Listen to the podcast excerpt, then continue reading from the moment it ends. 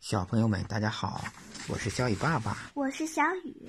咱们今天讲中国共产党的诞生，好吧？好，嗯一九二一年，发生在这个事情发生在一九二一年。它发生在什么时候呢？上一讲我们讲到了思想革命，包括新文化运动，对吧？对，呃，由西方的一些民主啊、科学啊、自由的观念，冲击了我们国家的这个各种人群，对吧？大家都接受了一些新的思想，对吧？嗯，这时候呢，有一个思想，啊，有一个思想，就是马克思和恩格斯的共产主义思想也传到了国内，马克思·恩格斯是哪儿的人？德国人。德国。嗯，他们的理论是以后社会必然走向共产主义，这个社会没有压迫，没有都是平等的社会，大家的贫富是一样的，没有贫富差距。共产主义就所有的财产都是一样的，嗯，对，马克思。这是一个理想中的社会，知道吗？嗯，但是要到达共产主义社会阶段，需要首先经过社会主义阶段。那当先然。要经过奋斗的阶段，才能到达共产主义阶段，啊对幸吧福？的阶段。对，先得奋斗嘛，对吧？这个观点呢比较先进，他们认为西方的帝国主义是资本主义发展的最后阶段了，必然会走向灭亡的，以后这个世界都是共产主义，对吧？我他们现在达到共产主义了，我们现在是社会主义啊。还是社会主义？对，他们发表了《共产党宣言》。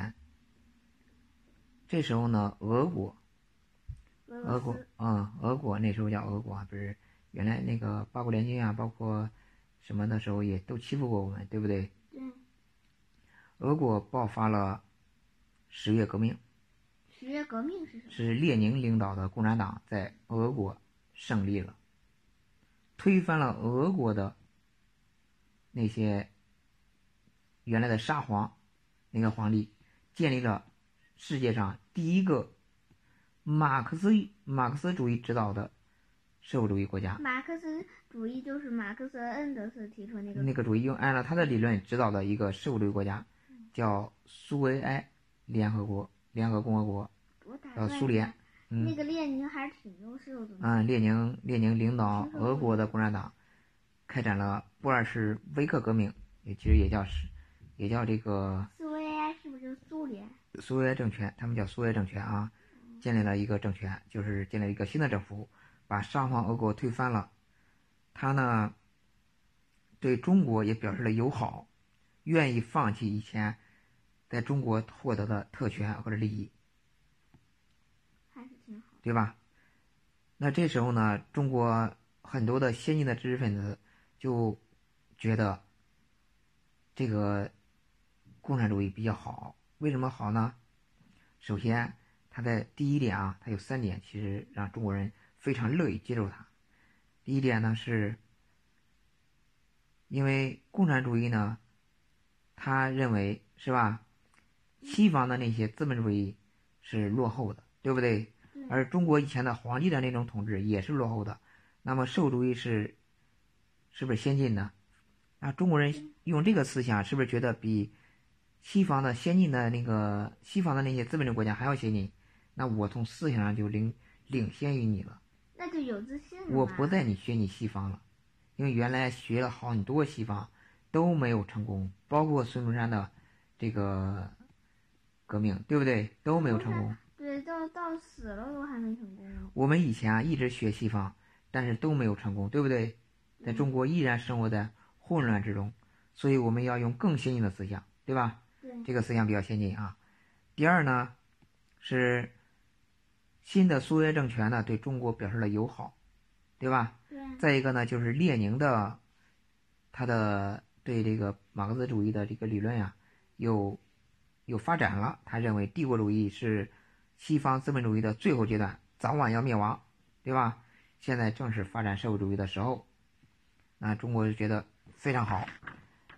中国最先啊接受那个谁的是是谁呢？在五四运动中，表现的比较突出的李大钊和陈独秀。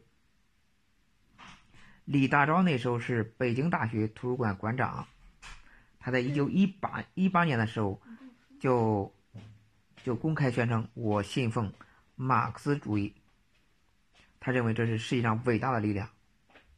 伟大的你，对，他就呃创建了马克思主义研究会，在这个陈独秀创创办的这个《新青年》上不断的发表呃这方面的文章。他的学生是谁呢？他的学生有瞿秋白、张国焘，还有在图书馆的助手毛泽东。对对对对对，你给我讲过的那个嗯毛泽东后来到图书馆工作，再后来就变成了国家主席。对，毛泽东是当时是他的图书馆的助手、助理，都是受他的影响，受他的影响，觉得他说的有道理，所以想跟他学习这个，知道吗？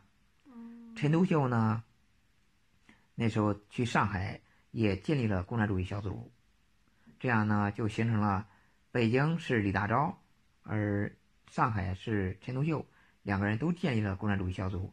这时候呢，苏联就派人来了，嗯当然，帮助了呃中国这两个共产党小组，说你们应该联合起来成立政党，就叫中国共产党，应该成立政党，我们可以帮助你们，支持你们，对吧？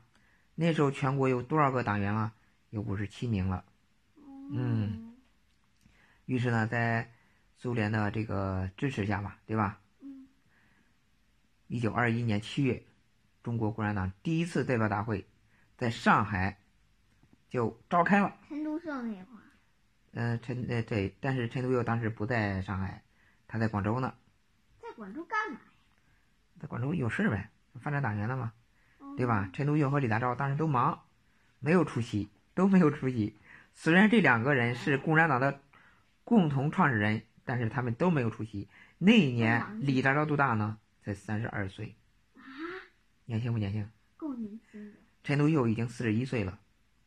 嗯啊，这次大会上，呃，一共是十二名代表参加，全国有五十七名党员，他们代表这五十七名党员参加这次会议。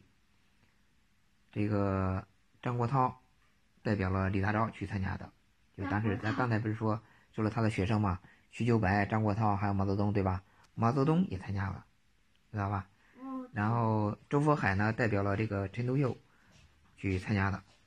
嗯啊、他们一共是十二个人，第一次在上海就是开了这个大会，标志了中国共产党成立了。啊，一九二一年这么啊久，一九二一年七月一日，所以现在每年的七月一日呢是共产党的成立的日子，知道吧？共产党都会庆祝党的成立多少多少年了，知道吧？嗯啊、这个李大钊非常厉害。李大钊这个向毛主席介绍了这个马克思主义，知道吧？认为农民是我们这个国家革命的一个非常重要的一个部分，所以呢，毛毛泽东呢也受他的影响，后来呢，毛泽东也是注重发展农民农民起义，知道吗？他受了李大钊的影响。，对，对，然后但是呢，一九二七年四月二十八日，李大钊被东北军阀张作霖抓住了，给处死了。东北军阀那时候张作霖为什么抓他呀？奉系军阀张作霖说他老是搞共产党那套，然后把他张作张霖不信，作霖不信，把他抓住了，抓住了，把他给枪毙了。那时才几岁啊？那时候他才三十八岁，三十二岁，嗯他三十二岁过了六年，对，他就死了，他就死了。嗯，好年轻，他是共产党真的可怜，创始人对，啊，他是共产党创始人，知道吧？还有陈独秀，对对，这个在这次会上啊，在这次会上确定了这个大会的这个主要任务，共产党主要任务是什么呢？是组织工人阶级，领导工人运动，对吧？对，推翻这个政权，要建立我们自己的政权，对不对？对，一九二一年到一九四九年，新中国建立是吧？这么多年，一直经历了这么多年，四九年成立了，胜利了，靠的是什么呢？我们今天今天多讲一下，为什么到四九年，共产党当时只有十几个人，五十五十几个人，居然能胜利，靠的是什么？你知道吗？靠的是两点，第一点是有先进阶级的领导，第二点是有广泛的群众基础。什么是先进阶级的领导呢？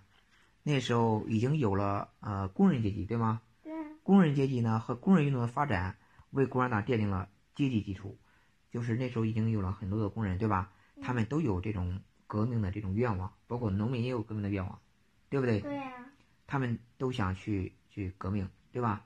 比较先进一些，没有那几家清朝那些老腐败人，对不对？对，比如说老佛爷，嗯，没老有佛爷没有那样的人，没有那样的分类了，对吧？第二个呢是有广泛的群众基础，工人、农民这个群众基础非常的广泛，大家都赞成，知道吗？为什么说这两点呢？我们来想一下，看一下之前啊，之前呢，呃，最早的时候，从清朝后期啊开始这个，呃，叫戊戌变法、百日维新的时候，康有为那时候不是让光绪皇帝搞那个戊戌变法嘛，对吧？嗯，他们那时候呢，有有这个资产阶级这个支持，就是有先进阶级的领导，但是呢还没有广泛的群众基础，他只是有一些爱国的知识分子啊，一些资产阶级啊，还有一些呃其他人的拥护，但是在中国就是极少数，没有广泛的群众基础，所以他注定成功不了。哦，孙中山靠什么呢？孙中山搞革命呢，靠的是华侨留学生，是不是？对，武昌革命怎么胜利的呢？是靠的那些呃以前清朝训练的新军，对不对？对，你想，他也没有得到过资产阶级的拥护，知道吗？你想他，他更没有群众基础了。对孙中山也没有群众基础。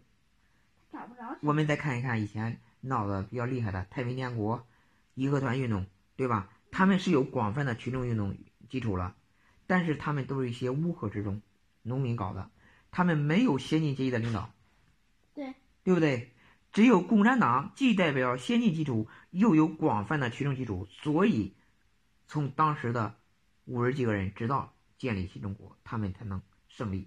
当时的五十几个人，嗯，那个变成了多少个人？变成了现在的党员，估计快一个亿了。啊，啊，以后你也要入党，好吗？嗯，嗯，行不行？行，好，那个共产党建立以后呢，整个国家就有了一个很大的变化。我们下一集再讲共产党和国民党的合作，好吗？好。嗯，好，今天就讲到这里了。OK。